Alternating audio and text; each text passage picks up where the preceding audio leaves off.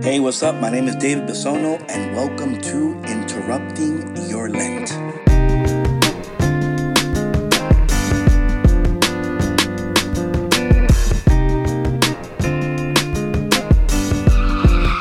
Jesus said to his disciples, Ask and it will be given to you, seek and you will find, knock and the door will be opened to you.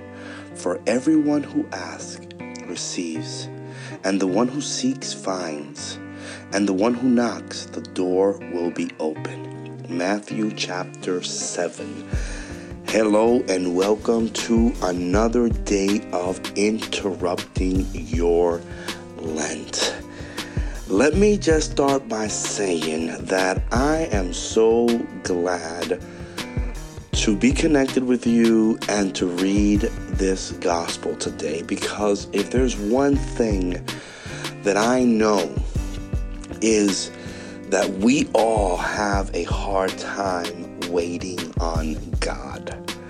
It doesn't matter how much you pray, it doesn't matter how much you know or do. We have a hard time waiting on God's timing. Because remember, it's not about time with God, it's about timing, God's kairos. Today's scripture speaks directly into many of our situations. And what is the situation? God, when are you going to answer my prayer? When are you going to come through for me? When are you finally going to open that door? Today, God wants to encourage you, encourage me to continue to knock, to seek, and to ask. If there's one thing that I hear through the gospel today, is this don't give up.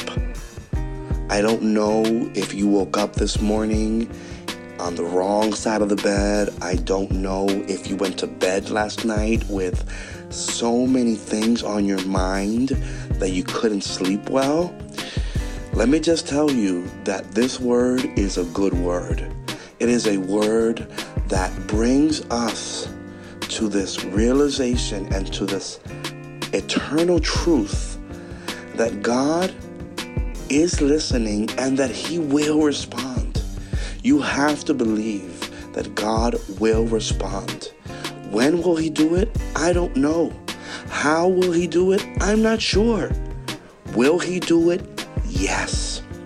So, if you're praying for your daughter, you're praying for your son, you're praying for a job, you're praying for your future, you're praying for healing, you're praying for breakthrough, you're praying for for something to happen and you're expecting and hoping and wishing and nothing is happening, don't give up. Don't throw in the towel. Don't you dare give up. Today, God says to you, it says here for everyone. I love that, that it says everyone. It doesn't say for those that pray, for those that fast, for those that are good or bad, or those that, no, no, for everyone who asks receives, the one who seeks finds, and to the one who knocks, the door will be opened. So today, God is reminding you that He is calling you and drawing you into a relationship with Him. Don't forget that this Lent season is about that.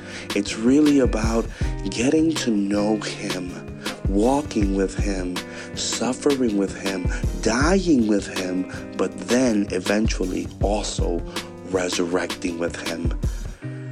God, we thank you for this word today. And I pray, God, that you will just encourage someone who feels discouraged, that you will strengthen someone who feels weak that you would just remind someone who needs to be reminded today that you are a God who listens, but that you are also a God who answers. Help us to wait on you, to wait on your perfect timing. Help us to know that you are a God who listens and a God who answers, who opens doors and who blesses us. Amen. Well, thank you for joining me today on Interrupting Your Lent.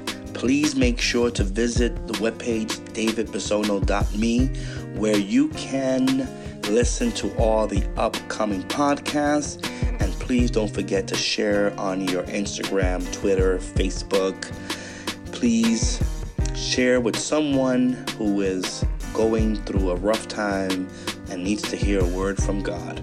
See you tomorrow on another day of interrupting your Lent.